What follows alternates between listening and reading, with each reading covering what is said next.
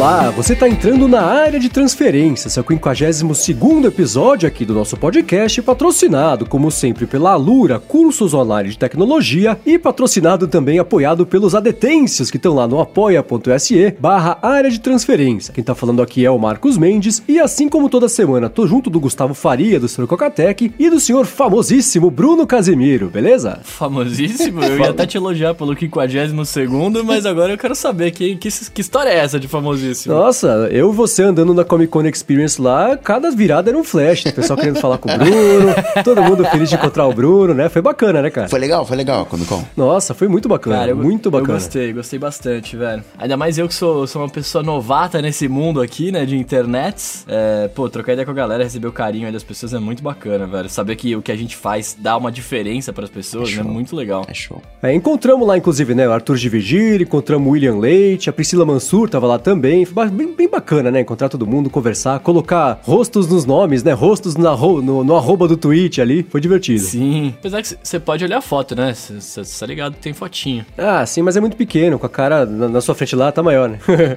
mas foi legal, foi bem divertido. E a parte do encontro de podcast também foi bacana, né? No passado tinha sido um dia só, nesse ano foram dois dias e, e, e com, com, presença lá no palco, grandão, lá na parte de cima lá do, do salão de eventos. Tava cheio. É, muita gravação ao vivo lá e também. Tava cheio, é. É, então, foi, foi putz, foi bem divertido. Já mal posso esperar pelo terceiro encontro nacional do podcast na Comic Con Experience do ano que vem, porque foi bacana. E nesse você vem, né, Coca? Oh, eu queria ter ido nesse último, mas o clima tava meio tenso entre a gente ali. Tava... Achei melhor não ir. É, os caras vai que. É, muito. é, se não é, fosse, verdade, se não é. fosse o Bruno semana passada ali para dar uma acalmada. Ainda bem que eu, eu sou time desenvolvedor, né? Os desenvolvedores estão todos comigo. Mas é por isso, é por isso que tá o climão. Eu tô ligado. Eu, eu já senti que é, é, por causa disso, né, velho? Mendes é por isso que tá gravando às duas da manhã, mas... né? Que a gente ficou brigando esse tempo inteiro, agora só que deu uma apaziguada e deu pra gravar, né? Nossa, desde as 10. E eu tô ouvindo aqui desde as 10 horas.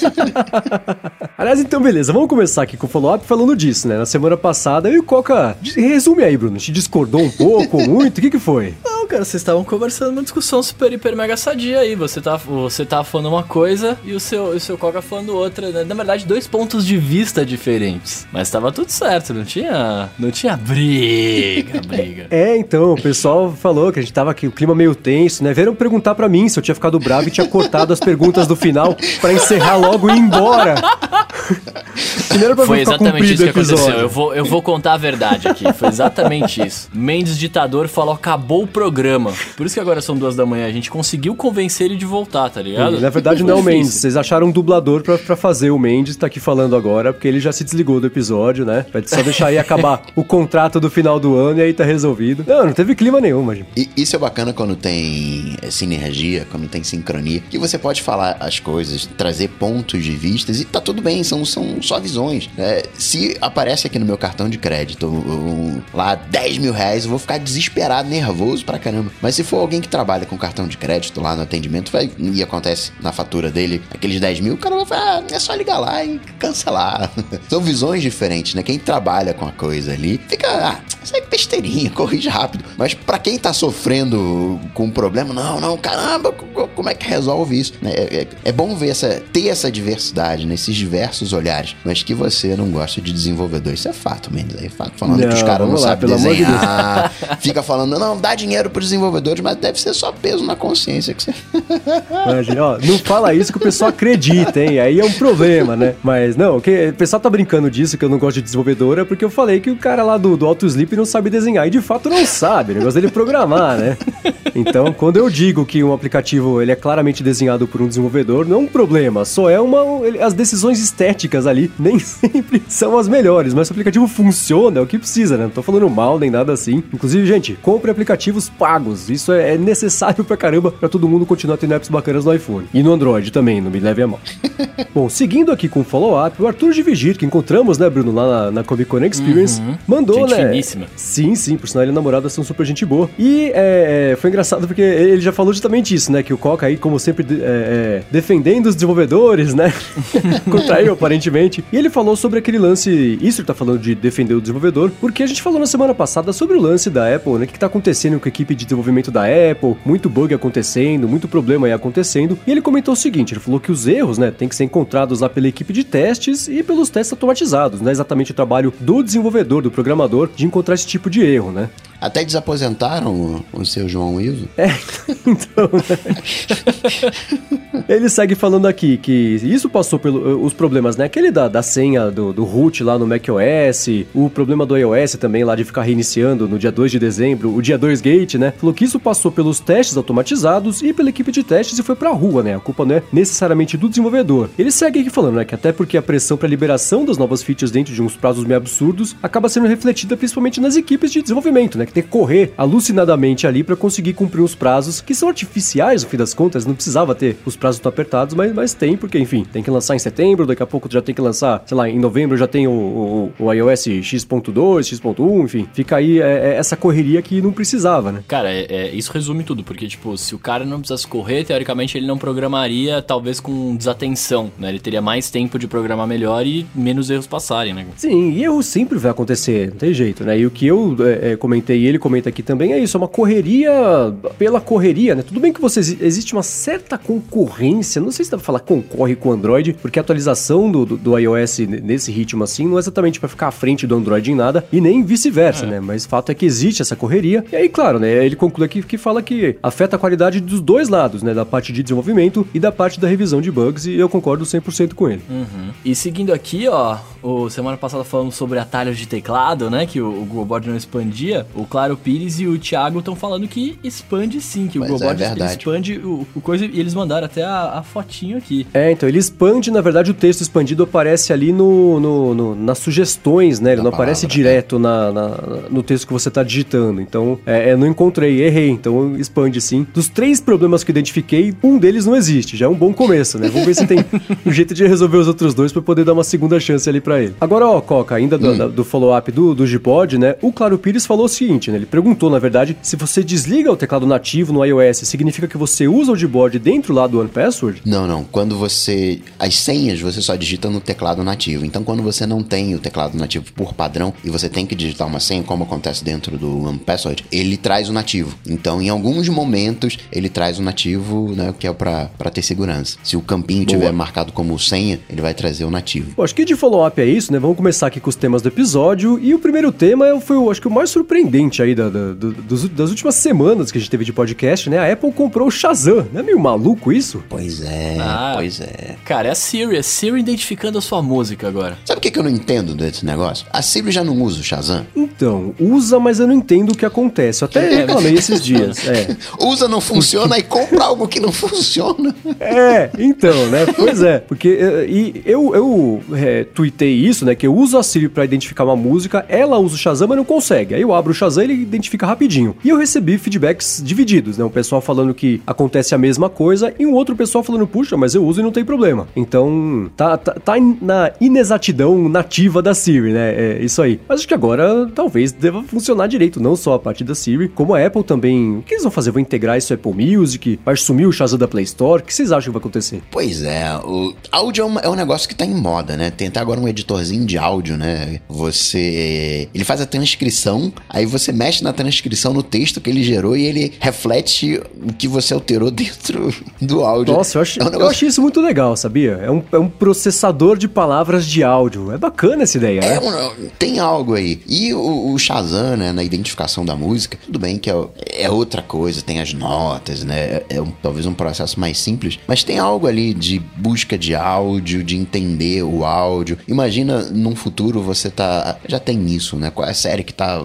passando ali, mas você identificar um filme, você identificar uma série, ter um. um uma digital, cada um de, de um podcast e conseguir reconhecer, fazer uma busca, porque eu posso, né, fazer um tirar um, um print entre aspas da minha voz, daquilo que eu tô falando e ele buscar aquilo que eu tô falando dentro do áudio, né? Tem algo aí, né? O áudio é um, a gente tá indo para né, agora chegou o Home Max lá nos Estados Unidos, tem o HomePod, tem a Alexa mega hiper consagrada, é, tudo é interação por voz, né? Então tem um, acho que é uma, uma maneira da Apple ter inteligência no áudio, uma coisa meio assim. Hoje eu vejo o Shazam de um jeito um pouco diferente, né? É, antes ele, eu pensava nele como o aplicativo que as pessoas usam para conseguir identificar as músicas, né? Que é o, é, é, o uso na prática, é isso que ele faz. Mas hoje eu enxergo ele de um jeito meio ao contrário. Ele é um gerador de dados para os artistas. Para o Shazam e hoje e agora para Apple, né? Conseguir chegar para as gravadoras, para os próprios artistas e falarem, ó, o pessoal, sei lá, vai na balada e, e, e, fica o tempo inteiro querendo saber quem é você. Quer dizer, a sua música tá bombando, as pessoas gostam, mas não sabem quem você é. Você não quer vir aqui no Apple Music agora e, e participar da nossa playlist de, de, de músicas bombando na balada? Sei lá, né? Então, conseguir levantar esse tipo de dado para chegar na gravadora e falar, ó, aqui eu tenho informação que diz que o público entre 25 e 32 anos é quem mais gosta da sua música. Vamos fazer uma playlist? Vamos anunciar? Então, acho que estrategicamente hoje o Shazam, é, e eu, eu acho que é isso que ele vai fazer, né? Vai ser um grande gerador de dados para poder mastigar direitinho ali e usar isso ao favor dela no Apple Music, na iTunes Store também, né?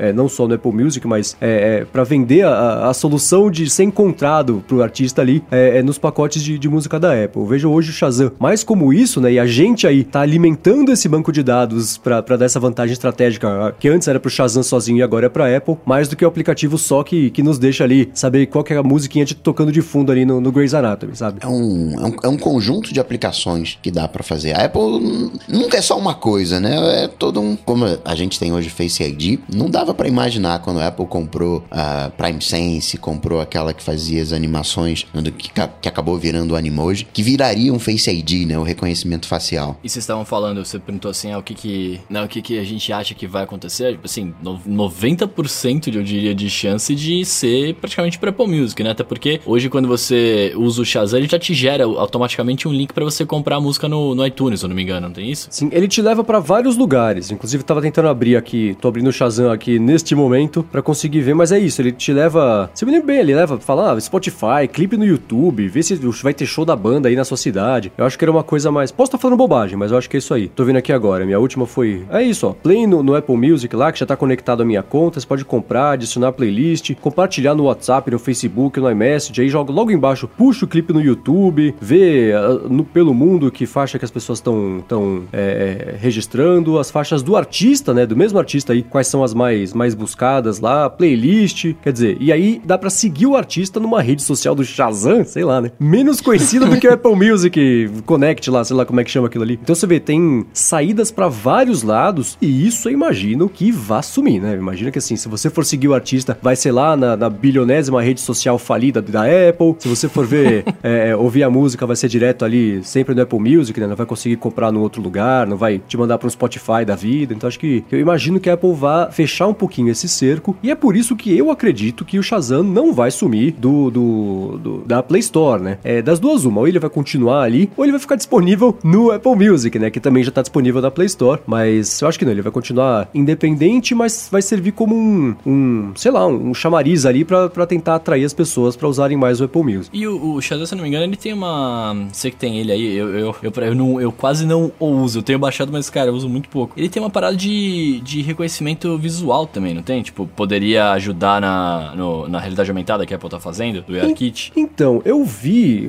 durante essa semana, eu vi as pessoas comentando que ele também consegue identificar filmes e séries. Eu confesso que eu nunca tentei, mas me parece o tipo de coisa que é ser restrito ali por região, sabe? Então, gente pode entrar como, como follow-up aí na semana que vem. Alguém certamente já tentou isso, vai poder falar pra gente. Se ninguém tiver falado, até quarta-feira eu tento reconhecer alguma coisa ali na TV para ver o que, que, que acontece. Mas é, eu vi que ele tinha esse lance de, de outros tipos de reconhecimento, e não só exatamente de, de música, mas sim de áudio desse jeito mais é, é, abrangente, assim como o Coca tava até falando agora há pouco. Porque se tiver um reconhecimento de, de com coisa de realidade aumentada, eu não queria falar nada, mas eu acho que alguma coisa tipo Apple Glass poderia estar tá, né, tá rolando por aí, cara, sei lá, fica a dica. Ele tem também um reconhecimento de imagem na hora que você abre a câmera ali, porque existe um, uma espécie de QR Code customizado do Shazam, lembra? Que saiu não faz muito tempo. Até o, o o, é, você acho que se apontava coisa do Apple Music, talvez, tinha uns, aqueles banners na rua que se apontava o Shazam, ele te mostrava as coisas do artista, então ele tem ali uma câmera, mas ele só aprendeu a ler um QR Code específico lá do Shazam, né? Não é uma coisa, não é aquela lente que nem tem lá no Google Lens, lá, a Bixby também, que conhece,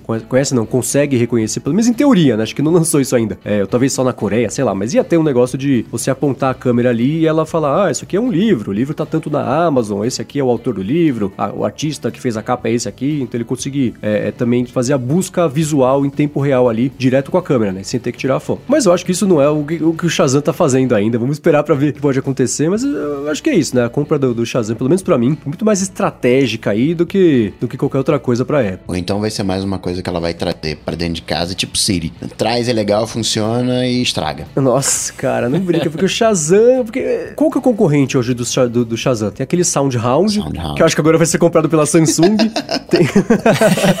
Tinha alguns outros, tinha um que chamava Midomi, que eu não sei nem se existe é ainda. É verdade, tem dele também. O SoundHound ou era o Midomi, que você podia cantarolar a música e ele reconhecia mesmo assim? Mas Nunca funcionou lá, pra lá, mim, lá, mas em teoria. é, é. Isso, é. Então não era só a música, mas se você desse uma assoviada lá do, no ritmo da música, ele fala, ah, isso aí obviamente é. Nossa, você tem cara de aplicativo do Silvio Santos, velho. Qual é a música?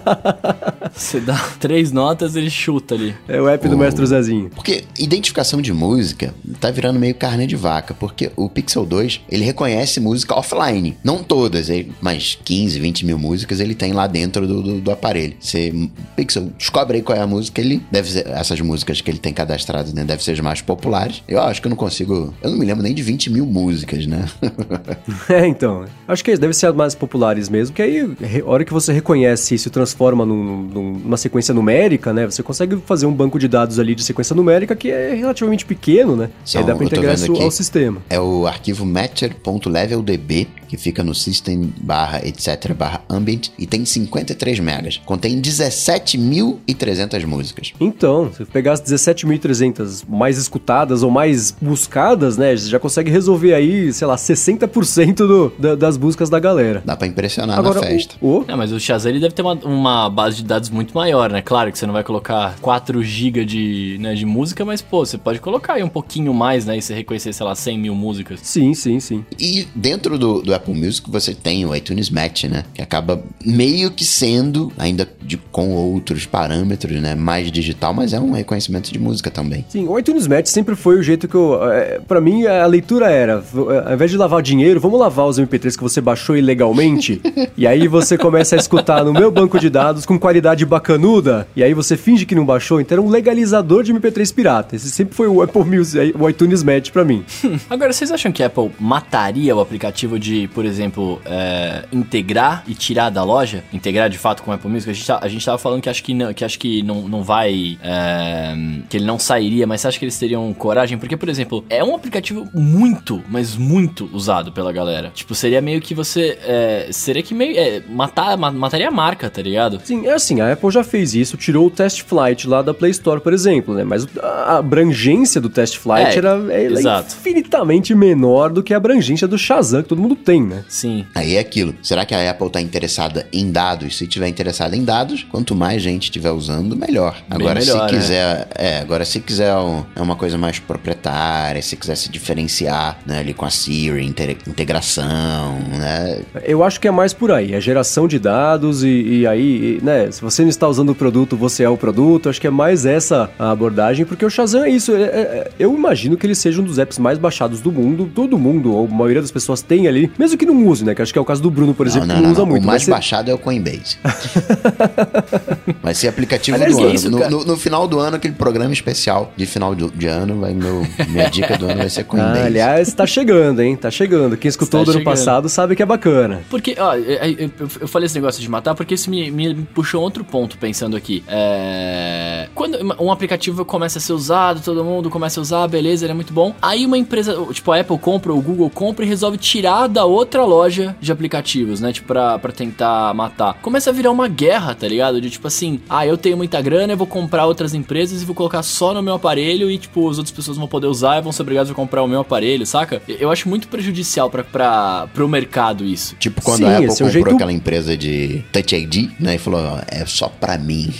Ninguém tem. Se virem. Tipo isso que você tá querendo dizer? É, é porque, é porque, porque, por exemplo, quando você. Se você. Claro que se você, se você compra o aplicativo e mata ele e põe pra você só no seu serviço de música, por exemplo, é obviamente que os caras que criaram o aplicativo e venderam a empresa, eles vão poder, sei lá, fazer um outro, em vez de Shazam, ser o Shamblan, né? E, e continuar identificando música, tipo, nas duas lojas. Mas eu não sei, cara, eu fico, eu fico um pouco receoso nesse sentido. Tipo, é, eu tenho muito dinheiro, eu compro, eu mato, eu uso, e aí eu obrigo todo mundo a ficar sempre no meu sistema. Claro que, né, eu não tô falando que o iOS é ruim, não quero dizer que o Android é ruim e tal, mas eu acho que vo- você acaba deixando o usuário sem escolha, né? Porque, tipo, todas as coisas legais estão num lado. Não, não- não- hoje não é o cenário, né? Mas poderia vir a acontecer isso, sabe? É, não sei. Eu, eu não imagino que o Shazam vai assumir que a Apple tem mais a ganhar deixando ele ali na, na Play Store e chamando a galera pro Apple Music do que tirando ali e deixando uma coisa exclusiva. Uhum. Porque, né, já existem soluções alternativas aí, então o pessoal fala, puxa, eu não vou assinar o Apple Music pra eu já us- usar o Shazam, eu vou assinar, eu uso o SoundHound aqui que fazia a mesma coisa, né? Então acho que é, é mais por aí. Agora, uma coisa que eu ia falar agora há pouco, esqueci e lembrei agora, é que teve algum, um, algum iOS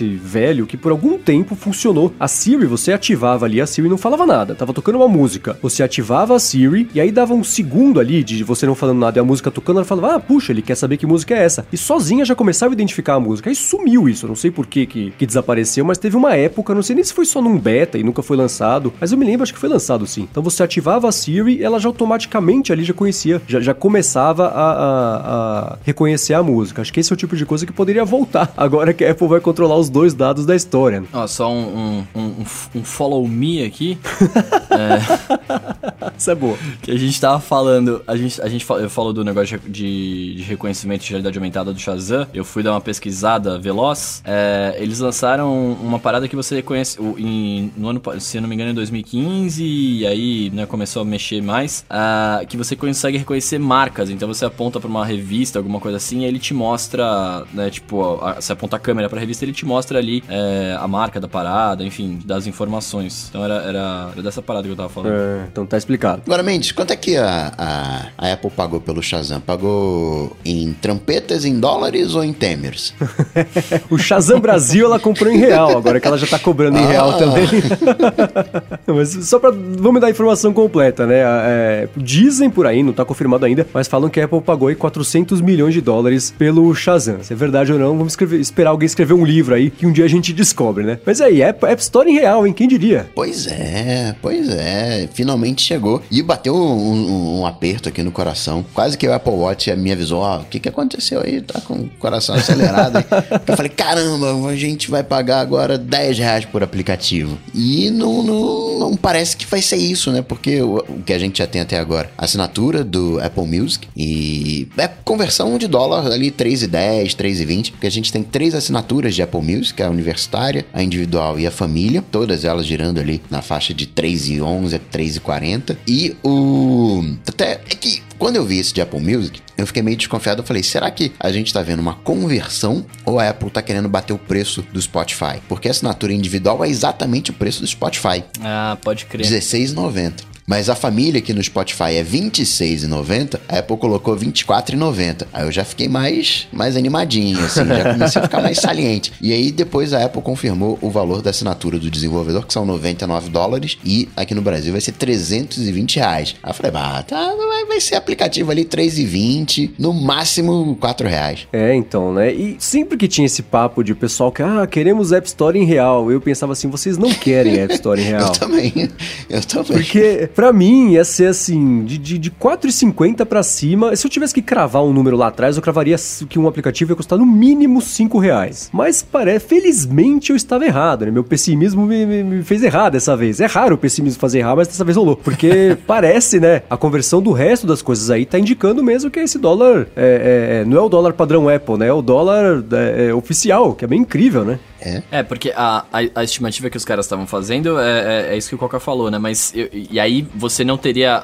Quando converte pra cá, você teoricamente não pagaria o IOF, né? Por isso que ficaria. Os valores ficariam um pouco mais baratos. Agora, com o Coca falando desse negócio de bater o preço do Apple Music, eu fiquei um pouco receoso. Porque agora eu não sei se é isso mesmo. Se, tipo, o, o preço que saiu do Apple Music é pra bater o, o, o Spotify. Mas os aplicativos pode ser que não, né? E aí eles fiquem um pouco mais caros mesmo. É que aplicativo é uma fonte de renda gigante pra Apple, né? Então acho que, que compensa pra eles é, é, deixarem ali mais barato, mesmo Ah, que, sei lá, a- na, na conversão também exata. é uma, é uma renda gigantesca, então tem que ser baratinho aqui no Brasil também. Ah, mas eu, eu não acho que o iPhone no Brasil seja a maior fonte de renda da Apple as- comparativamente porque é caro, porque em é relação caro, ao App aí Store, ninguém né? compra. É por isso. Então, mas é caro desde sempre, né?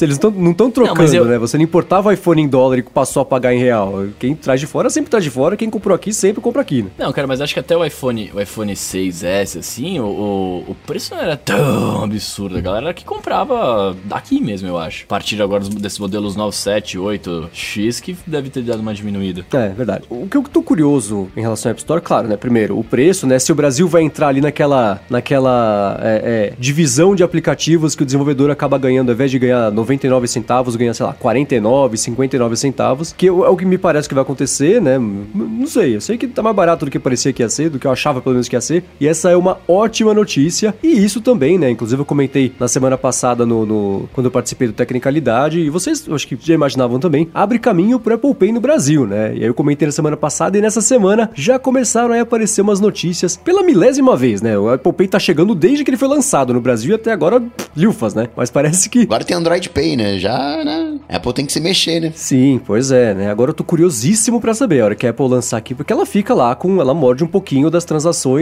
e o Google Pay, o Google Wallet, Android Pay, Android Wallet, Samsung Pay, nenhum deles cobra nada da, da transação, né? Tá fazendo ali tudo na faixa. Quero ver se a Apple consegue emplacar a taxinha Apple dela ou se ela também vai ter que abrir mão disso aqui, porque todo o mercado, todo o resto do mercado conseguiu negociar desse jeito, né? Mas antes precisa chegar aqui e parece que o que tava enroscando o Apple Pay no Brasil era a mesma coisa que enroscava a cobrança em real, né? Então desenroscou de um lado, deve começar a desenroscar do outro também, o que é uma ótima notícia. Mal vejo a hora de conseguir usar isso aí pra conseguir pagar pelas coisas sem ter que ficar aí usando o cartão de crédito feito um animal, né?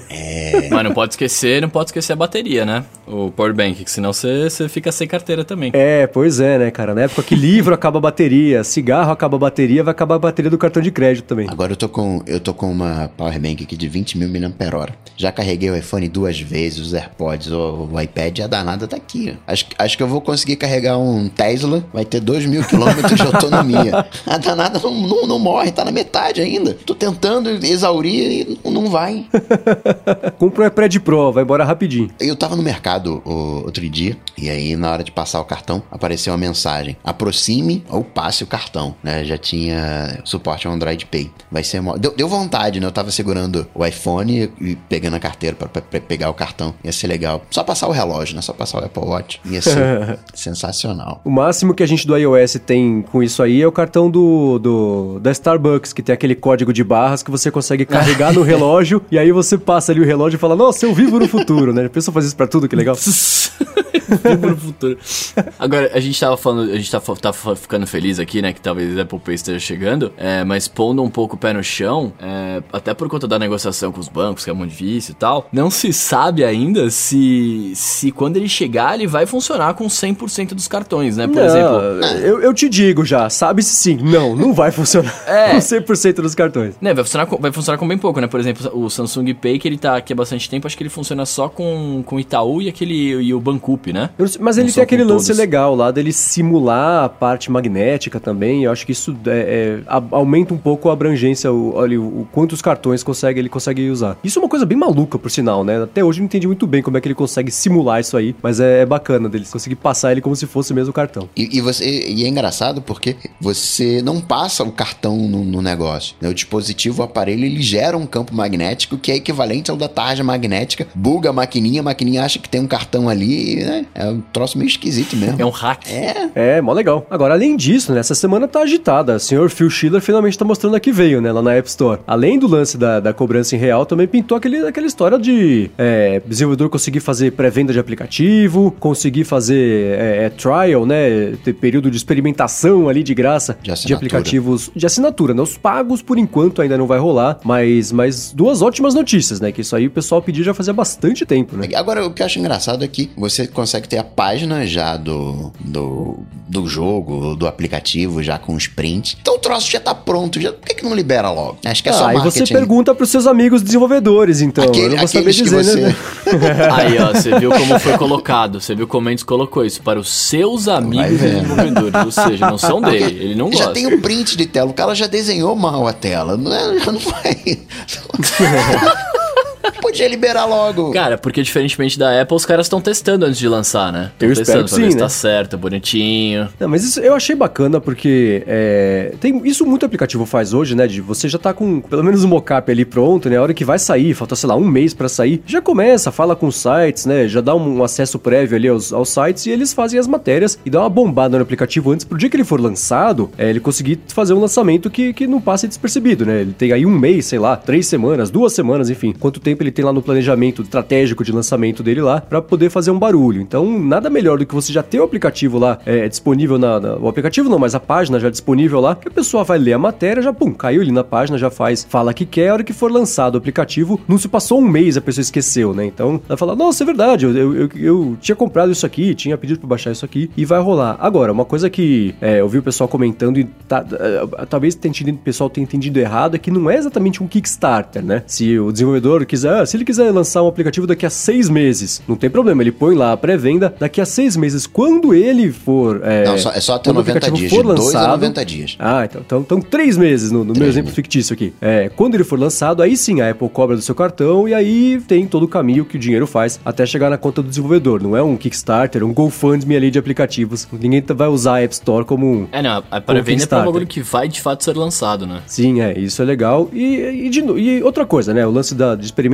também. Eu lembro, por exemplo, né? Quando a gente fazia lá, é, eu e o Alex, a gente fazia a revista iThing do blog do iPhone. Cara, é, foi, foi curiosíssimo você ver como é, é, a revista foi de uma revista tida como ótima, tida como um lixo, simplesmente porque a gente parou de, de- de distribuir e começou a cobrar pela revista, né? E, cara, era um trabalhão gigantesco fazer aquela revista. E a gente queria sempre trazer conteúdo de qualidade, óbvio, né? É interessante, matérias interessantes, aplicativos diferentes, né? Não vou falar, indicar o Shazam na revista. Fala, poxa, obrigado, hein?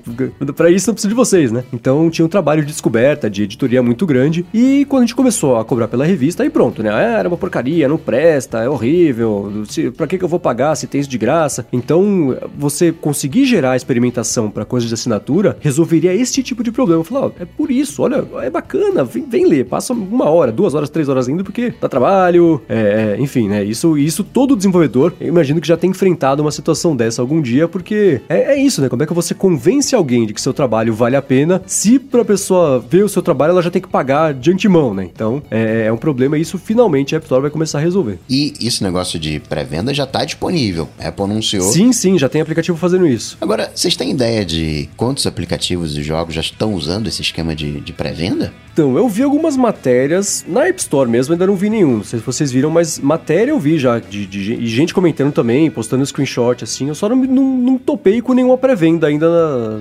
navegando aqui pela App Store. Queria ter essa, essa ideia. Acho que vai levar uns dias ainda, mas deve começar a pipocar com a frequência que imagino que vai fazer. Porque assim, se o desenvolvedor já tá prestes a lançar o aplicativo, né, agora é hora de fazer isso. Especialmente no começo, né? Tá todo mundo prestando atenção nisso. Vai ter galeria, imagino, de, de, de pré-vendas, né? A Apple também vai querer é, é, dar uma moral pro desenvolvedor que adotar esse tipo de coisa, né? Que aí uma mão acaba lavando a outra um pouquinho. Acho que isso, especialmente nas próximas semanas aí, deve dar uma bombada. Agora, o nome, o nome da pré-venda aqui no Brasil, o nome oficial, tô vendo aqui, é, consegui achar um aplicativo, o Sonic Runners, é reservar. Não, O pre-order aqui no Brasil vai ser reservar. Ah, Esse é é uma boa tradução, acho que é o que, que- Quer dizer, não sei, né? Que reservar quer dizer que não vai acabar o estoque. Nunca vai acabar o estoque do aplicativo, né? Não fica lá numa prateleira vários e aí você vai usando um por um, né? Mas, mas acho que isso traduz melhor. É, é o pré-download, porque talvez isso funcione pra. pra tem pré gratuito também? Acho que tem, né? O, Mario Run já era gratuito. Ah, não, não era. Quer dizer, era, era de graça pra baixar e custava 10 dólares. O Mario. É. é.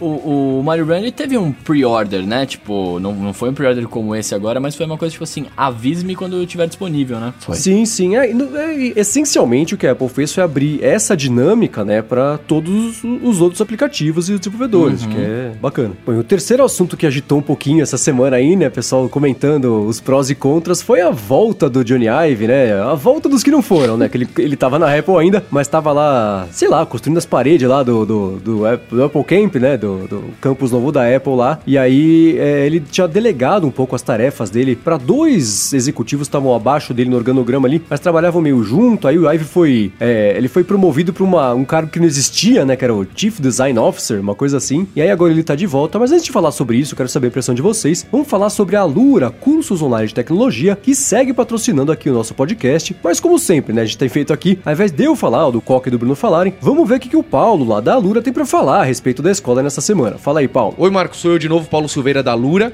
E eu queria falar para vocês hoje que na Lura você também encontra muito curso de infraestrutura. Então, se você quer aprender Linux ou quer conhecer mais dos servidores Windows, ou trabalha com SQL, com banco de dados, com Docker, com Git, a gente tem muito conteúdo disso, onde a gente ensina de maneira didática para você como trabalhar com essas ferramentas de infraestrutura.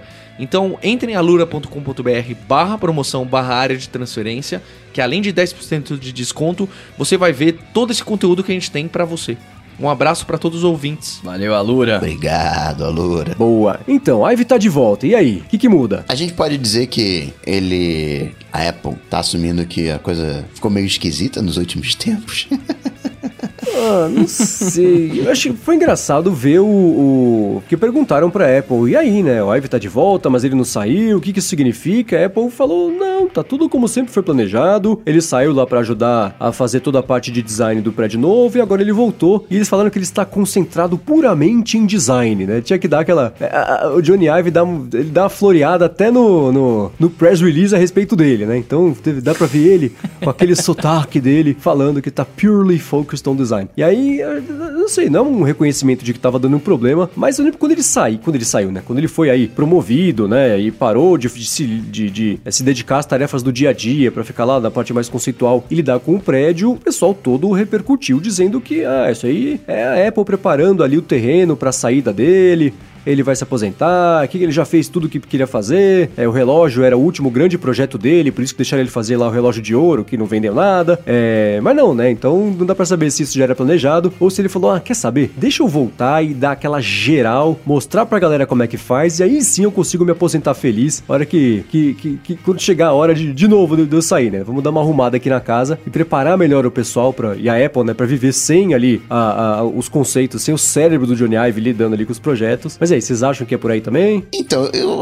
achava meio que por aí, né? Que ele já tava ali meio que se aposentando, se preparando. Mas aí o cara vai e volta. Hoje eu tô mais inclinado a ver como um período sabático, né? Acho que Johnny Ive ele nunca vai se aposentar. Ele gosta daquilo, né? De alguma maneira. Claro que às vezes precisa respirar, né? E de repente aproveitou esse tempo. Não, vamos fazer uma coisa diferente, né? Eu, eu cuido da parte estética da Apple, né? De alguma maneira o Ive ele é o, a, a representação do Jobs na Terra. Então, não vamos fazer aqui a carinha, né? O, o prédio, não sei o quê. Mas eu achei que ia ficar ali como um consultor. Mas acho que. Porque também você cansa das operações do dia a dia, né? Fazer reunião toda segunda, tá, tá, tá, tá, tá. Rascunhar as mesmas coisas. Ensinar para os desenvolvedores como fazer layout dos aplicativos. Nossa, Não, essa cara, briga tá continua, errado, hein? tá errado, não é assim que se faz, é assim. Aí, Põe mais branco.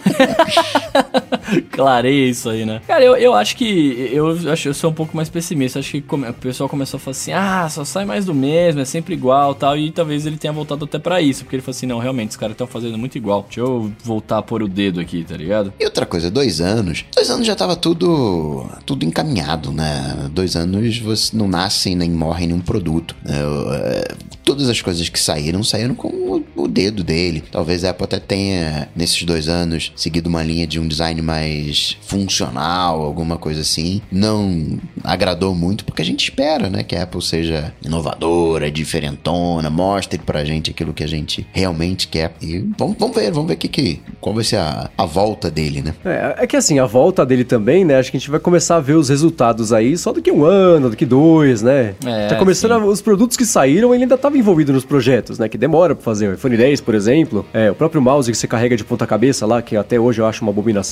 Ao contrário do Apple Pencil carregar no iPad, que eu, eu- é feio, mas não, não me incomoda. Aquele mouse de ponta cabeça parece um carro que capotou. Você né? usa o Não mouse? é? não. Por isso que você acha feio, eu acho maravilhoso. Já o Apple Pencil, que eu acho feio, você acha Então, tá maravilhoso. tudo questão de costume, então. Acho que o resultado da volta dele a gente vai ver. Agora o que eu tô curioso, né? É, e, e o Mark Nilsson, né? Tinha sido chamado, tava junto lá de Urinive, trabalhando. Ele foi lá pra fazer o relógio foi embora. O que aconteceu com ele? Que você falava tanto dele, né? Mark Nilsson, pra quem não sabe, é um designer, acho que ele é australiano. E ele fez é, é, uma parceria aí com a Ivory. Ele fazia já há algum tempo, né? Tinha aquela, aqueles leilões que eles fazem de product thread lá. E tinha umas maluquices que eles desenhavam lá e custava milhões de dólares. Mas e o Mark Nilsson, que é um- um- um- uma pessoa bastante proeminente do design, fez muito barulho quando ele foi trabalhar na Apple. E ele falou: Ah, não, vou, não sou exatamente um funcionário, a gente vai colaborar, fazer uns projetos aí, mas não se falou muito mais disso. É, o Apple Watch tem bastante dedo dele ali, mas eu não sei de mais nada que tenha saído depois que, que tenha tido relação ali, tenha é, contado com a contribuição do Mark Nilsson e ele deu uma sumida, né? É, não se fala mais Especialmente dele, na né? ausência aí do, do, do Ive, né? Que era a oportunidade, talvez, dele conseguir ali é, é, assumir um pouco mais esse papel de liderança, não aconteceu, né? Não se fala mais dele há um tempão. E agora o Ive voltou, quer dizer, agora talvez o Nilson volte, volte também, né? Mas, mas sumiu. Acabei de, de lembrar que tinha o Mark Nilson e que. Cadê o Mark Nilson, né? Não se fala mais dele, verdade, bem lembrado. Ou bem esquecido, né? Bem esquecido. Bom, acho que do Ive é isso, ele já tá lá de novo instalado na sala branca dele, né? Depois de ter passado dois anos aí pelo mundo, né? tá de volta na jaula branca dele, vão botar ele pra trabalhar lá, chicoteio homem pra ele conseguir fazer as coisas bonitas de novo. Acho que nos assuntos dessa semana é mais ou menos isso, né? Tem mais alguma coisa que tenha se destacado? Se lembra, não? Ah, o pessoal reclama que a gente só fala de Apple, mas o que, que os outros fizeram? Eu não sei o que, que os outros fizeram. Fim de ano, tá todo mundo fazendo festa de empresa, cara, é só isso. É, então, mas se você acha que faltou algum assunto aí da gente, pra gente tratar, manda pra gente que a gente coloca no follow-up no episódio que vem e começa a pensar nesse tipo de coisa também quando for montar a pauta, porque de fato nessa semana, pelo menos aqui, né, tem muita retrospectiva, muita coisa assim. Mas então, Mas então, tá- então vamos fazer o seguinte, Mandy, já que semana passada você cortou, né? Ficou chateadinho, cortou os, os alô ADTs da semana passada, vamos puxar os da semana passada e os dessa semana. Boa, vamos fazer isso. Vamos começar aqui então com o Alô ADT do André Wilker, né? Pra você, se você tá chegando agora, Alô ADT é a parte que você que tá ouvindo aqui o podcast consegue interagir com a gente. Você manda uma pergunta, tem uma dúvida, quer saber o que a gente acha sobre alguma coisa, você manda lá no Twitter com a hashtag Alô ADT a sua pergunta, que ela cai na nossa planilha gigante de perguntas aqui e a gente pinça algumas pra responder a cada episódio. E foi justamente isso que o André Wilker fez, né? Ele mandou com a hashtag Alô ADT o seguinte: ele falou assim: Twitter 104.6 megabytes, Tweetbot 8.5, né? 8,5 megabytes. Aí sai o Twitter Lite, só tem 3 megabytes. Ele quer saber se será que esse negócio de app Lite vai virar uma tendência? Bom, o Tweetbot é um exemplo de coisa bem construída, né? É um aplicativo com excelência. E quando você tem um aplicativo com excelência, você faz a coisa enxuta. Tudo bem que é, né, não tem parte gráfica ocupa muito espaço e o Tweetbot é, é- é quase como se fosse uma planilha, né, de uma única célula que fica rolando, quer dizer, uma única coluna com várias células, mas que fica rolando pela tela, então dá pra ser enxuto. Mas mostra como o Twitter às, às vezes dá uma garoteada. Um aplicativo enxuto é um bom indício de que é um bom aplicativo, só que eu fico meio é, pessoalmente falando, tinha que ser grandão, ser né, bonito. Não pode senão ficar sendo uma, uma coisa feita por desenvolvedores ali, né, com aquele layout feio, michuruca. Tem que ser uma coisa rica, né, farta, com banda larga pra todo mundo, mas entendo que não é uma realidade pra todo mundo, né? Ah, eu acho que é tendência sim, porque a gente tem o Twitter Lite, tem o Messenger Lite, tem A linha Gol do Android. o Facebook saiu. É, exatamente, o próprio tem o Android Lite basicamente, né? Então acho que já, já é tendência há algum tempo, isso agora tá. Que antes começou a ser, ah, é só para mercados emergentes, né? estamos fazendo aplicativos só para o pessoal baixar na Índia e na China, né? Mas aí agora eles estão vendo, puxa, sabe que compensa baixar no resto do mundo que as pessoas voltam a usar? E aí acho que, que é pura tendência, assim, e acho que vai continuar acontecendo isso. As redes sociais, principalmente, né? Enche o aplicativo de coisa e aí lança depois esse o aplicativo Lite, que é só com o, o, o que o aplicativo era lá para começo de conversa, né? Aplicativo Lite é o novo Bitcoin. O problema é que não pode inflacionar, porque aí mata a proposta, né? Agora, esse de aplicativo levinho, eu tava vendo aqui o Overcast, que eu adoro falar dele, né? O Overcast tem 12 megas só. Olha que loucura. 12 megas você não faz. você- é, o- é o tamanho da imagem do aplicativo, do, do, do ícone do aplicativo do Facebook. É, aplicativos bem construídos. Agora, Mendes, diz aí, você que é fãzão de, de iPad, será que algum dia o iPad vai ter a parte do iTunes pra gente poder fazer um backup do iPhone no iPad, poder restaurar, fazer, né? Será que vai ter um, um, um gerenciador dentro do iPad, um iTunes dentro do iPad? É o que pergunto Ali Alves. Eu acho que não. Eu acho que o caminho, especialmente para backup, é você descentralizar e usar a nuvem, né? E aí já é a solução que existe hoje. É, o, o, que faz. O que, a gente tá acostumado também, né? Você coloca o cabo e aí você põe lá fazer backup, e aí na sua cabeça, beleza, você pegou o seu telefone e guardou numa caixinha e vai estar tá seguro ali a hora que você precisar, você consegue acessar. E existe também, claro, a vantagem disso estar local ao invés de estar na nuvem. Mas eu acho que, que não vejo isso sendo o, o, o iPad virar uma central, mesmo porque hoje você tem iPhones de 256 GB, né? Então, é, é, ele, você poderia pensar ao contrário e falar: ah, será que um dia eu posso vou poder guardar meu iPad no meu iPhone? Também dá, né? É, seguindo essa lógica. Mas eu acho que, que o caminho é nuvem, não é backup local, não. E, e descentralizar, parar de pensar como iTunes, porque é, acho que o iTunes é um exemplo perfeito do que não fazer em vários aspectos, inclusive nesse, né? Porque é, você vai fazer backup de saúde é só se tiver criptografado, mas nem sempre o pessoal sabe disso, vive perdendo dado, então é, é um problema. Eu acho que o iTunes é, ele não é o caminho, o caminho é o, isso que a gente vem trilhando há algum tempo, que é justamente backup em nuvem e, e, e é isso aí. O próprio Phil Schiller falou isso, né? Que o iPad ele não tá aí para substituir o computador, embora, né? Para muita gente acabe substituindo porque funciona bem. É, a Apple não sabe o que fala na hora de falar do iPad. Na hora que convém, fala que é o computador, na hora que convém, fala que não é, aí volta atrás, fala que é computador de novo, aí compara, aí fala que não tem nada a ver. Então, especialmente que o Schiller fala que é o gerente de marketing, né? é, não dá pra dar tanto peso nessa situação. Cara de marketing sabe desenhar aplicativo ou não? É, acha que sabe. Não, cara de marketing sabe vender. É pior ainda, né? Ele... E isso eu falo com propriedade, porque é a minha formação, então... Tá vendo só, Bruno? Só lançando Você sabe desenhar aí. aplicativo? Eu? Eu acho é. que eu sei. Os desenvolvedores entendem agora.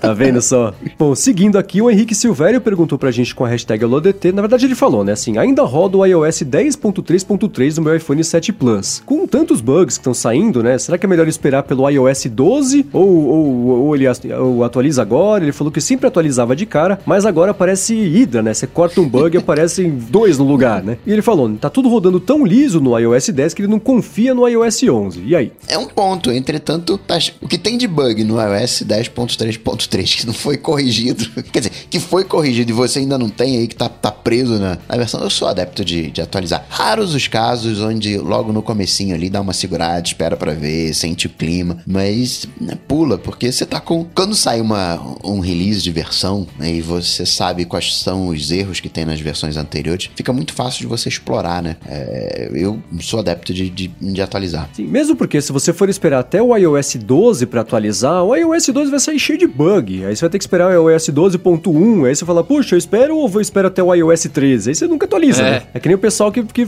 pergunta ah, se eu compro um iPhone novo, não sei se eu espero. É, eu acho que compensa sim, especialmente agora que o iOS 11 já saiu agora essa semana aí, o, o 11.2.1, né? Que já tá, tá mais estabilizado, já deu tempo, várias versões, né? Pra corrigir diversos bugs. Então eu, se fosse você, atualizava assim. Mas o que o 7 Plus é, é você não vai perder muito em performance aí, né? Se fosse um, sei lá, um SE, talvez, um, um 6, não sei se o 6 roda o iOS 11, acho que sim, né? Aí sim, porque é o hardware mais velho, mas sendo o iPhone do ano passado, é, pode instalar que tá beleza. O 6 roda. O meu é o 6. Ah, então. Aí, viu, o Bruno instalou, aí deu, deu pixel morto na tela dele, aí não compensa. não, mas o pixel morto tava no iPad, hardware... ele, veio, ele veio de fábrica. Agora, você viu, você viu na, na Comic Con como que estava a velocidade do meu iPhone 6, né? Nossa, cara, deu vontade de chorar. E aí, já abriu a câmera que você tentou me mostrar lá na semana passada e não tava conseguindo abrir? Já abriu, não? Não, tive que, tive que tá, gravar com o iPad hoje porque a câmera do iPhone já era. Nossa, tava triste, viu? Mentira, mentira, ela tá funcionando. Ela demora 6 segundos para abrir, mas tá funcionando. Tá louco, 6 segundos já perdeu a foto. Agora, Mendes, o Diego Henrique tá reclamando de uma coisa que você reclamou. Eu não sei se você reclamou disso no, no em público, né? No, no área de transferência, se foi no loop, ou se foi em privado. Você falou que os aplicativos eles não atualizam, né? Que você tem que ir lá na App Store para atualizar os aplicativos. De que, que adianta ter atualização automática se os aplicativos não, não atualizam sozinho? Toda vez tem que ir lá na loja para atualizar. É, então, eu fiz um tweet, na verdade. Eu abri no iPad outro dia a App Store para fazer alguma coisa. Acho que fui baixar um aplicativo e tinha lá na aba de atualizações, sei lá, 12, 17. Um número absurdo, assim. E eu uso o iPad sempre é, com o cabo na tomada, né? Porque eu uso o cabo de rede, então ele tá sempre ligado na energia, é, tá sempre conectado no Wi-Fi, porque não, não, não tem 4G nele, quer dizer, a situação para baixar automático tá toda montada ali, mas mesmo assim fazia dias que a App Store não atualizava, a troco de nada, tem espaço, tá tudo direito. Mesmo assim, ficou um tempão sem atualizar. Dias depois eu fui abrir, baixar o aplicativo no iPhone, a mesma coisa, tipo 15 aplicativos para atualizar, mesmo com a ligação, com, com a ligação, com a atualização automática ligada, então eu não sei se é um problema do iOS 11, acabei de falar bem do iOS 11, agora tem que falar que pode ser um bug. Não sei, tô especulando só, mas é, é, isso tem rolado, e mais gente veio falar comigo também, de novo, né, várias pessoas falaram que sim, várias pessoas falaram que não, então acho que, que é, é meio por, por, é meio sorte, né, se esse bug chegou para você ou não. Mas de fato, tá acontecendo. Agora, por exemplo, abrir a App Store, tá ok. Não tem nenhum aplicativo pendente. Então pode ter sido uma, uma instabilidade temporária aí, sei lá. Mas é, é um problema e acontece de vez em quando mesmo. Meio chato. Agora, ó, Coca e Bruno. O Paulo perguntou pra gente aqui com a hashtag AloADT se tem algum aplicativo recomendado para espelhar o iPad no Windows, só que reconheça lá a sensibilidade do lápis com como o Astropad faz no Mac. Vocês conhecem algum? O, o, o, o Mendes é mó meu amigo, né? Ele me põe no fogo no iPad ainda com Windows. é, tipo, ah, se vira aí, se Mas, vira aí. cara, Você é desenvolvedor, eu né, fiz isso porque, é, além de você ser desenvolvedor, Não, mas é um aplicativo Você- gráfico, eu não sei mexer em coisa gráfica. ué, mas desenvolvedor sabe de gráfico, não sabe? Não é o que você tá me falando aqui há dois episódios? Isso aí é pegadinha, porque o Astropad, na verdade, ele é diferente de um espelhamento, né? O Astropad, ele tem um aplicativo do, do Astropad, que é um aplicativo... O Astropad, ele faz com que o seu tablet seja... No, que o iPad seja mesa digitalizadora, esse é o nome, né? Que você pode desenhar ali, tem a, a sensibilidade da pressão, e tem um aplicativo próprio para Mac que faz essa comunicação. Então, o Astropad, ele não é um, um- um espelhamento tipo Do It. né? O Do It, você clona a tela, né? Tem um... é, né? O Astropad, ele é meio... Ele é meio diferente. Não conheço nenhum aplicativo que faça, faça algo, algo semelhante, muito menos para Windows, né? O mais próximo seria o Do It, mas não é... O, o Astro, não é uma mesa digitalizadora, né? É um espelhamento. E seguindo aqui, ó, o Danilão ele pergunta pra gente, né? Ele fala que todo dia primeiro ele gostaria de, faz, de conseguir automatizar, né? Que o iOS dele zerasse o relatório de consumo de 3G de dados lá pra ele não estourar o plano. Vocês sabem se tem alguma maneira de fazer isso pelo workflow, pelo IFT, IFTTTTTT, sei lá? Isso aqui que ele tá falando é, no, é nos ajustes, né? Aquele É relatório nos ajustes, é. no Isso, celular. Ajustes celular, é, que aí embaixo ele tem o, o seu relatório de, de consumo ali. Então, eu tenho uma solução que não é a que ele está buscando, mas é a que eu uso, que é o seguinte, eu tenho um lembrete do Todoist pra todo dia que vai renovar ali a conta à meia-noite, ele falar, escuta, renovou a conta, vai lá e zera os dados, porque não tem um jeito de você zerar isso verdade. remotamente a partir de outro aplicativo, porque é um pedaço do iOS que a Apple não abre aí para os desenvolvedores. Então, é, para automatizar isso não tem jeito. Você pode fazer uma semi-automatização aí, que é automatizar o lembrete e aí você fazer isso manualmente. A não ser que o Coca saiba de outro não, jeito. Não, não sei de outro jeito. Agora, uma hum, alternativa é você usar um aplicativo próprio que faz monitoramento de dados, tipo data 4G, data Wi-Fi, que você até col- coloca, ó, o meu plano começa no dia 15, eu tenho aqui 20 gigas, eu tenho, ele faz esse, te ajuda um pouquinho. Ó, eu vou recomendar um aqui. E O desenvolvedor não, não se decide em relação ao nome. Então, ele,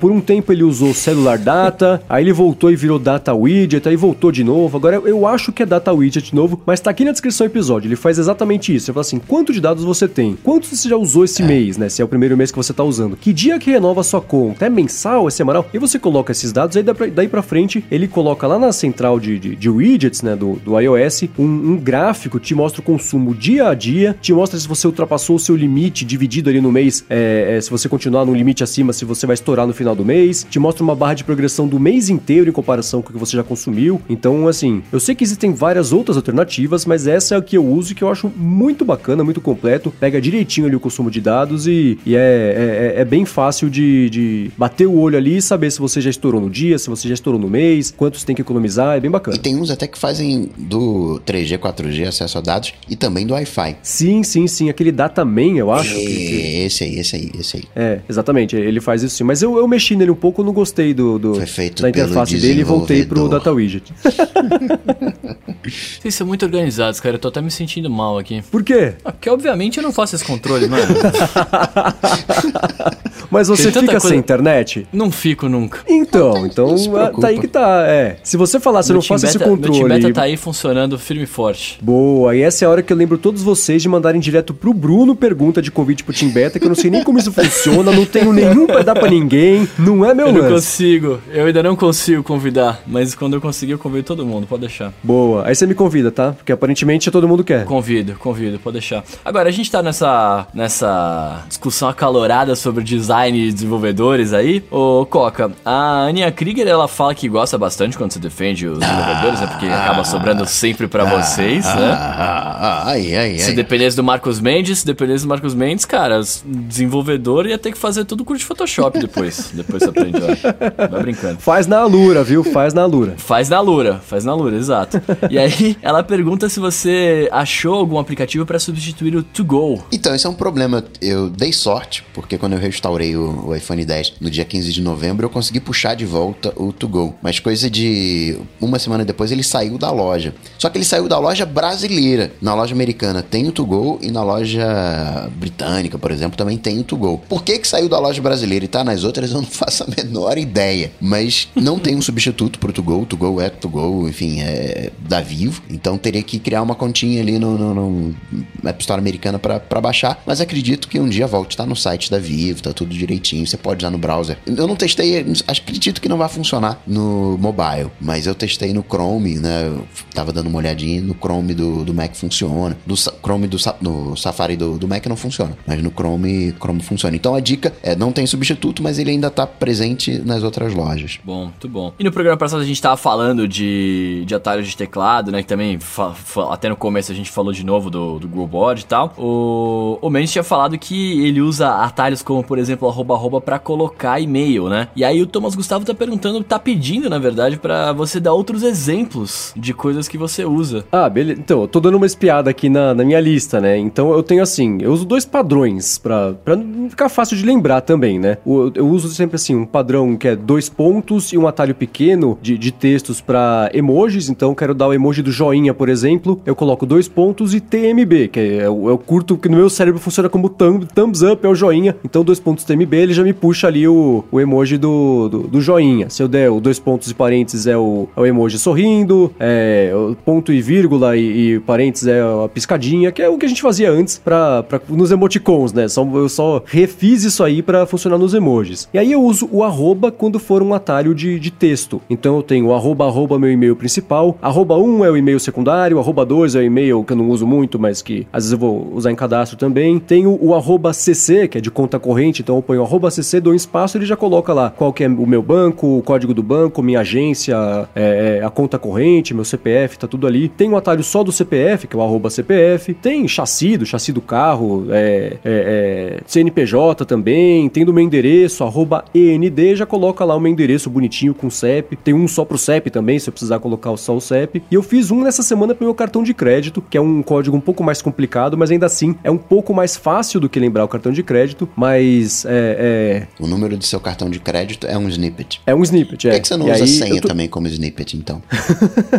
Porque esse cartão vai vencer agora em janeiro, então não vai nem dar tempo de Ah, então clonar. pode, entendi. não, não precisa estar seguro, não. Não, não. Tá no finalzinho da vida, É, mas né, é pô? um snippet, é, é um, é, um- é quase uma senha que eu coloquei, só que é uma que eu memorizei e é mais fácil que memorizar o número do cartão, porque são um pouco, são menos caracteres. Agora, cara, você falou, você falou dos atalhos, você tá todo cheio, né, de atalhos, pá, muito bem, muito legal. Agora eu fiquei curioso, qual foi a situação, ou qual é a situação em que você precisa colocar o chassi do seu carro num atalho que você tem que ficar falando toda hora ele, mano? Cara, eu vou te contar, sabe o que, que é? É o Automatic Ah. do meu carro. Sabe o, aquele donglezinho que tem na porta de, de, de diagnóstico lá na parte de baixo? O Automatic, pra quem não sabe, é um negocinho que você espeta ali e ele faz um diagnóstico do seu carro. Tem um GPS, então você consegue medir o consumo de, de gasolina, ele consegue medir por onde o seu carro passou, tem um monte de. tem várias coisinhas aí. Só que no começo o aplicativo era muito mal feito, especialmente por morar aqui no Brasil e não ser o suporte não ser nativo né, direto deles pra cá. Olha aí, é, olha eu precisava ficar nativos. cadastrando o tempo inteiro o aplicativo de novo. E sempre que eu cadastrava de novo em meu carro, ele pedia o número do chassi. Nossa, e aí pra eu não ter que, que ir lá e abrir o documento do carro, vou pegar não sei onde. Eu já fiz um snippetzinho ali do chassi do carro e coloquei, porque cada, sei lá, duas semanas que eu precisava registrar, eu já colocava isso aí e resolvia. Faz um tempão que eu não uso, que, como eu falei pra você na Comic Con, a última vez que eu peguei meu carro foi quando eu fui buscar minha escova de dente lá na sua casa, do escova de dente Opa, opa, como é que aí? Opa, Deixa eu explicar. opa. É, ele, Pra quem ele deixou aqui, ele deixou aqui. Dormiu aqui, O tá Bruno trouxe pra mim um dos Estados Unidos aí. uma escova de dente que eu pedi pra ele trazer É. de lá.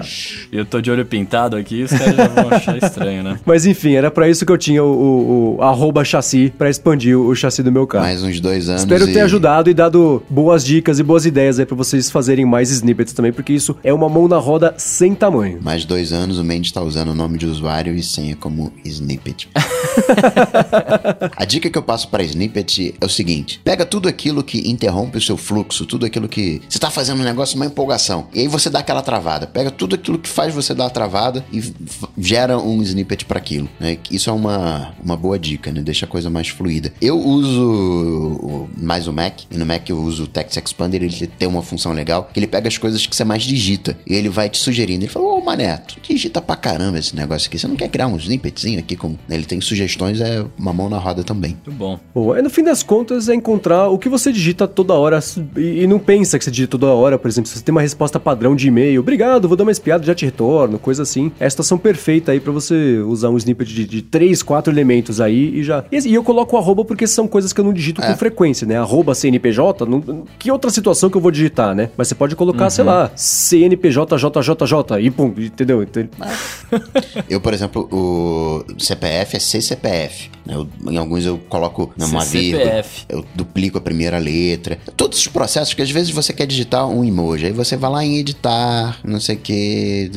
emoji. Embora tenha um atalho, né? Que se eu não me engano é, vai ter que ser memória muscular. É Ctrl Command espaço. Acho que eu acertei. eu acho que é isso. Você tem um emoji, mas você tem que pesquisar o emoji, qual é. E se tem algum que você digita com frequência, faz que nem o thumbs up, né? TMU. U, né? TMP, como é, qual, qual que você usa? TMB. TMB. TMB. Cara, eu não, eu não tenho tantas coisas bonitinhas aí quanto, quanto vocês. Eu faço coisas bem básicas, tipo, sei lá, eu escrevo não sem acento ele troca, eu escrevo porquê sem é, PQ, né? Sem interrogação, ele põe o porquê junto, com interrogação, porquê separado, não é nada demais. Agora, uma coisa que eu acho bacana que eu sempre escrevi errado e aí eu coloquei pra substituir é o E com, com acento, né? Porque quando você. Eu, a vida inteira eu colocava E com H, bem coisa de, de moleque do Messenger, tá ligado?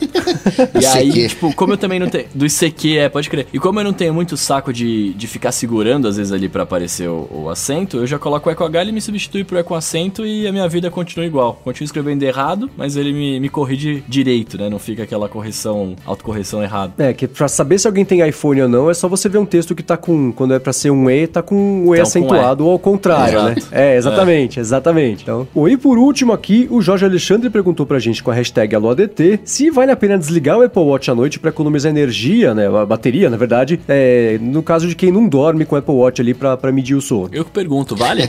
que eu não tenho mesmo. Tem umas coisas né, que eu fico imaginando assim, pô, será que vale a pena desligar a geladeira de noite pra economizar, né? Ninguém vai abrir, vai ficar lá fechadinha. Desliga a chave geral da casa. Pra mim, pra mim, o computador ele foi feito pra ligar, ficar ligado 24 horas por dia, Pra mim. Então acho que vale mais, pra mim, vale mais a pena pegar o Apple Watch e colocar pra carregar, né, Pra preservar a bateria do que desligar. Porque desligar é custoso, ele demora pra desligar, demora pra ligar. Ainda mais o Apple Watch, é uma eternidade pra ligar. Eu deixo tudo ligado, deixo tudo ligado e acho que não, não, não vale a pena mesmo não usando pra, pra medir o sono de noite. Concordo. Concordo em gênero, número e grau. Bom, aí com todos concordando, vamos encerrar esse episódio pra não ter briga. Então vamos lá, se você se você Acabar com quiser essas brigas. É, se você quiser encontrar as notas do episódio, os links, a- aplicativas, dicas que a gente deu aqui, entra lá no areadetransferencia.com.br barra 052 ou dá uma espiada aqui na descrição do episódio, caso o seu aplicativo de podcast tenha suporte a esse tipo de coisa. Quero agradecer a Lura pelo patrocínio contínuo aqui do nosso podcast e, claro, Eduardo Garcia pela edição de mais esse episódio. Agradecer também, claro, né, aos adetêncios corajosos que chegaram aqui de madrugada, acompanharam aqui. O IT Pride veio aqui, falou a primeira vez que ele tá aqui acompanhando. Ricardo Orgulho falou que a gente é louco, que nem no, no plantão ele, ele tem coragem de, de- E o cara chegou aqui, a gente tava aqui, né? Falou que é tudo maluco. Obrigado mesmo, pessoal, que acompanhou. E também que vai ajudar a escolher o título do episódio aqui quando ele for publicado na sexta-feira. E óbvio também, obrigado pelo apoio de vocês no finalzinho do mês. Valeu mesmo. Bruno e Gustavo, e aí, pra achar vocês, como é que faz? Pra me achar, vocês sabem, mega. Agora o Google tá liberado, mega simples. Vão lá no Google, batem Cocatec e vocês me acham, a gente troca uma bola. Saibam que não tem nenhuma rixa. Eu não tenho nenhuma rixa com o Mendes. Ah, o Mendes mas tem. eu não posso falar pelos desenvolvedores. Aí cada um fala. cada um fale por si. Maravilha, eu sou o arroba Bruno Pacífico Casemiro no Instagram mais próximo de você. Eu não gosto de brigar com ninguém. Se quiser brigar, a gente briga tomando uma cerveja e depois fica amigo, porque, né, é, o mundo é feito de amizades. Boa, que bonito, frases muito bonitas. Sou MVC Mendes no Twitter e gosto muito de desenvolvedores também, tá? Não me venham com isso, não. ah, e claro, eu também apresento o Loop Matinal de segunda a sexta. E agora sim é isso aí, tudo dito e posto, a gente volta na semana que vem. Falou, tchau, tchau. Valeu!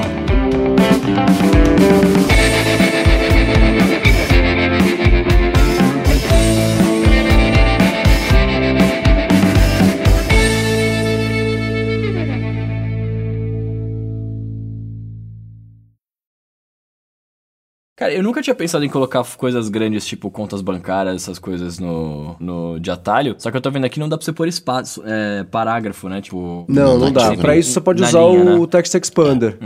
Pra isso rola o Text Expander. Mas eu tenho frases grandes, coisas de Mercado Livre. Eu tenho a resposta padrão pro cara que fala assim: troca o seu iPhone por uma Coca sem gás. Aí eu já tenho uma frase: ah, obrigado pela oferta, mas só tenho interesse em vender. O preço é esse mesmo, não vou baixar. Eu já tenho uma resposta pronta pra isso aí.